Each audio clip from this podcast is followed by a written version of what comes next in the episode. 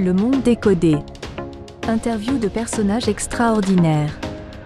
Pars avec nous à la découverte de ton monde, de son histoire, de ses enjeux.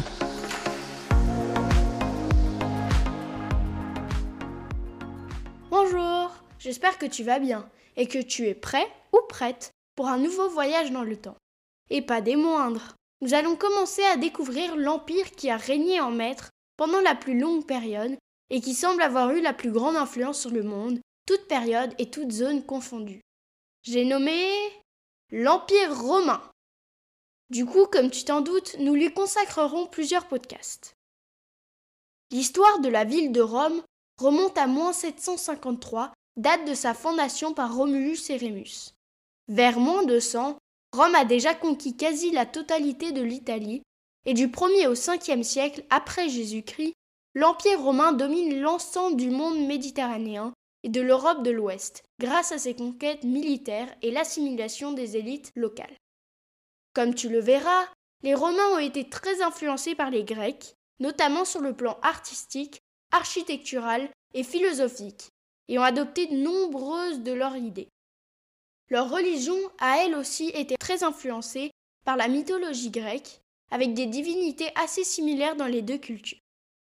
Pour ce premier podcast, nous allons rencontrer Cicéron, homme d'État, brillant orateur et écrivain du 1er siècle avant Jésus-Christ, à qui nous laisserons le soin de nous raconter l'histoire de Rome depuis sa fondation en moins 753. Et comment Rome est devenue la Grande Rome? Outre son rôle politique actif vers moins 50 avant Jésus-Christ, Cicéron a laissé de très nombreux écrits et est donc un formidable témoin de cette époque. Prêt pour un nouveau voyage virtuel dans l'Antiquité? Bonjour Cicéron. Merci d'avoir accepté cette entrevue. Bonjour Léa, ravi de te rencontrer et de t'expliquer notre histoire. Peut-être pourrions-nous commencer par la fondation de la ville? Oui, très bien. Selon la légende, Rome a été fondée en 753 avant Jésus-Christ par Romulus et Rémus, fils de Rhea Silvia et du dieu Mars. La légende raconte qu'à la naissance de Romulus et Rémus, le père de Rhea Silvia, qui était un roi, craignit que ses petits-fils de sang divin ne viennent revendiquer son trône. Il ordonna donc que les deux bébés soient jetés dans le Tibre. Rhea Silva, morte de chagrin, voulut protéger ses enfants à tout prix, et n'eut d'autre solution que de les abandonner au bord du fleuve. La légende dit qu'ils furent sauvés par une louve, qui les protégea et les allaita jusqu'à ce qu'ils soient recueillis par un berger. Des années plus tard, devenus adultes, ils décidèrent de fonder une ville à l'endroit précis où ils avaient été élevés. Ils étaient en train de dresser les contours de leur ville, lorsqu'une violente dispute éclata entre eux quant au choix de son nom. Très manifestement, c'est Romulus qui l'a emporté. En effet, et il la nomma donc d'après son nom à lui. C'est ainsi que débute l'histoire de Rome. La ville fut conçue comme une monarchie, dont Romulus fut le premier roi. Six rois lui succédèrent ensuite, pendant 244 ans, jusqu'à ce qu'éclate la Révolution romaine.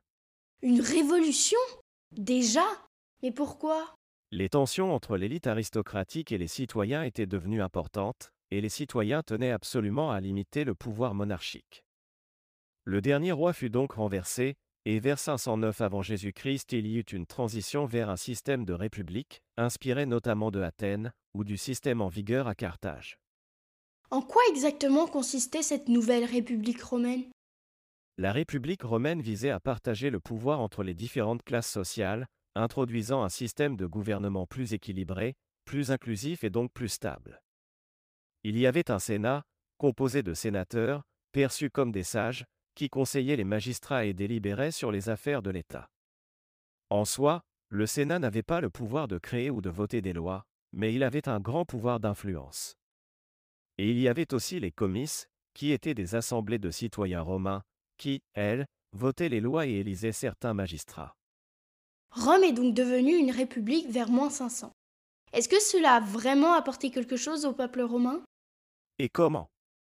D'abord cela répondait à sa préoccupation de ne pas concentrer tout le pouvoir dans les mains d'une seule personne, et de permettre aux citoyens de participer aux décisions politiques. Et puis la République romaine a également innové en termes de système juridique et de droit civil. Un droit civil fort a été développé, détaillant les lois régissant les relations entre les citoyens et les formalisant dans des codes. Ces lois étaient publiées et des concepts de responsabilité ont été introduits. Donc ce nouveau système politique permit à Rome de se développer et de grandir progressivement. Sous la République, Rome connut en effet une période d'expansion territoriale majeure, créant ainsi le vaste empire romain que l'on connaît maintenant. Sans l'unité politique amenée par la République, va-t-on savoir si cela aurait été possible? D'autant que contrairement aux Grecs, la nationalité romaine peut être accordée à des personnes extérieures à Rome. Rome a ainsi commencé en développant un système d'alliances et de relations avec les autres cités italiennes, les transformant progressivement en alliés et en citoyens romains, et consolidant progressivement son influence sur toute l'Italie. Et pareil pour le reste de ses conquêtes. Elle étendait son territoire par des conquêtes militaires, et incluait progressivement les élites des populations conquises, afin de croître davantage et d'assurer une certaine stabilité à l'Empire. Par contre, après le démantèlement du royaume d'Alexandre le Grand, Carthage va venir défier la puissance militaire de Rome, et Rome et Carthage vont s'affronter pendant près de 100 ans. En effet. Vers moins 264, Rome règne déjà sur à peu près toute l'Italie. Mais elle va devoir affronter les Carthaginois lors des trois guerres puniques. Cela va durer environ un siècle, de moins 264 à moins 146. Elle va en sortir victorieuse, ce qui va lui permettre d'encore accroître ses territoires et de renforcer sa présence, notamment en Espagne et en Afrique, et globalement dans tout le bassin méditerranéen. Donc vers moins 150, Rome règne en maître sur le bassin méditerranéen. Et on se demande ce qui va pouvoir. C'est exact. Mais malheureusement en ce moment la situation est moins rose. Depuis moins 80, nous devons de nouveau faire face à des conflits internes importants qui menacent clairement notre belle République.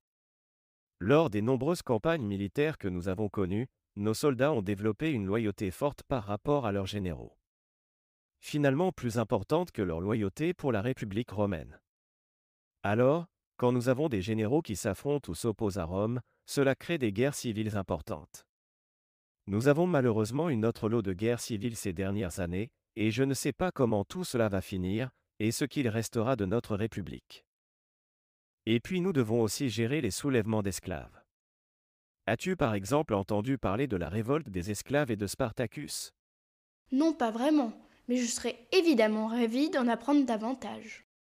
La société romaine repose largement sur l'utilisation d'esclaves, qui servent leurs maîtres pour les travaux agricoles, les services domestiques, la construction, mais aussi l'éducation et bien d'autres tâches. Il s'agit d'hommes capturés lors de conquêtes militaires et qui deviennent propriété de leur maître. Ils n'ont aucun droit légal et peuvent être achetés et vendus, par exemple dans des marchés spécialisés. Par ailleurs, les enfants d'esclaves deviennent eux-mêmes des esclaves. Sur l'ensemble de l'Empire, on pense qu'environ un habitant sur quatre est un esclave. Et cette notion de travail forcé est vraiment à la base de notre société. C'est nécessaire vu que nous sommes en expansion permanente. Il faut donc de nombreux soldats, que nous recrutons entre autres dans les campagnes, parmi les agriculteurs. Cela fait donc toujours plus de bouches à nourrir, et moins d'agriculteurs. Nous utilisons donc souvent des esclaves pour exploiter les terres. Et puis il y a les gladiateurs. Pouvez-vous nous rappeler ce que sont les gladiateurs? Les gladiateurs sont aussi des esclaves, mais leur seul but est de combattre pour le divertissement du peuple romain. Ils doivent se battre entre eux, dans une arène, sous le regard du peuple qui adore ces jeux. Les gladiateurs peuvent aussi être amenés à lutter contre des animaux sauvages, et les mises à mort sont fréquentes. Les jeux du Colisée sont par exemple mémorables. Hmm, je garderai mon avis sur tout cela pour moi. Mais du coup, qui était Spartacus? Spartacus était un de ces gladiateurs, et il s'est fait connaître en prenant la tête de la principale révolte d'esclaves que Rome a connue à ce jour. Ce qui commença par une fuite d'une grosse centaine de gladiateurs, se transforma en quelque chose de bien plus important, puisque Spartacus se retrouva à la tête d'une armée d'environ 70 000 anciens esclaves. Rome, qui avait d'abord sous-estimé l'importance du mouvement, dut lever plusieurs armées. C'est finalement le général Crassus qui a pris le sujet à bras le corps, et qui a réussi à gagner du terrain sur Spartacus et son armée. En même temps, alors qu'il était occupé avec ses hommes à affronter Spartacus, le Sénat a trouvé que Crassus n'allait pas assez vite, et lui a fait l'affront de faire appel à Pompée, le conquérant de l'Espagne, pour venir régler la situation. Tu penses bien que cela n'a pas fait plaisir à Crassus? Crassus a alors intensifié ses attaques, de peur de se faire voler la vedette, et a fini par avoir la peau de Spartacus. Mais cela n'a pas empêché Pompée de s'approprier la victoire auprès du Sénat et du peuple romain, et ça non plus cela n'a pas fait plaisir à notre Crassus. Ah, si je vous entends bien, là il y a de nouveau deux généraux qui risquent de s'affronter. Heureusement la révolte des esclaves a été domptée, et les choses semblent rentrer dans l'ordre, mais effectivement, les relations sont très tendues entre Crassus et Pompée. Et pour combien de temps connaîtrons-nous le calme? J'espère que notre belle République ne souffrira pas de toutes ces rivalités entre nos généraux. En tout cas, merci beaucoup Cicéron pour vos explications et votre éclairage. Nous verrons lors de notre prochain podcast si Cicéron avait raison d'être inquiet et si la République romaine résistera. Alors n'oublie surtout pas de me rejoindre pour la suite de l'histoire romaine.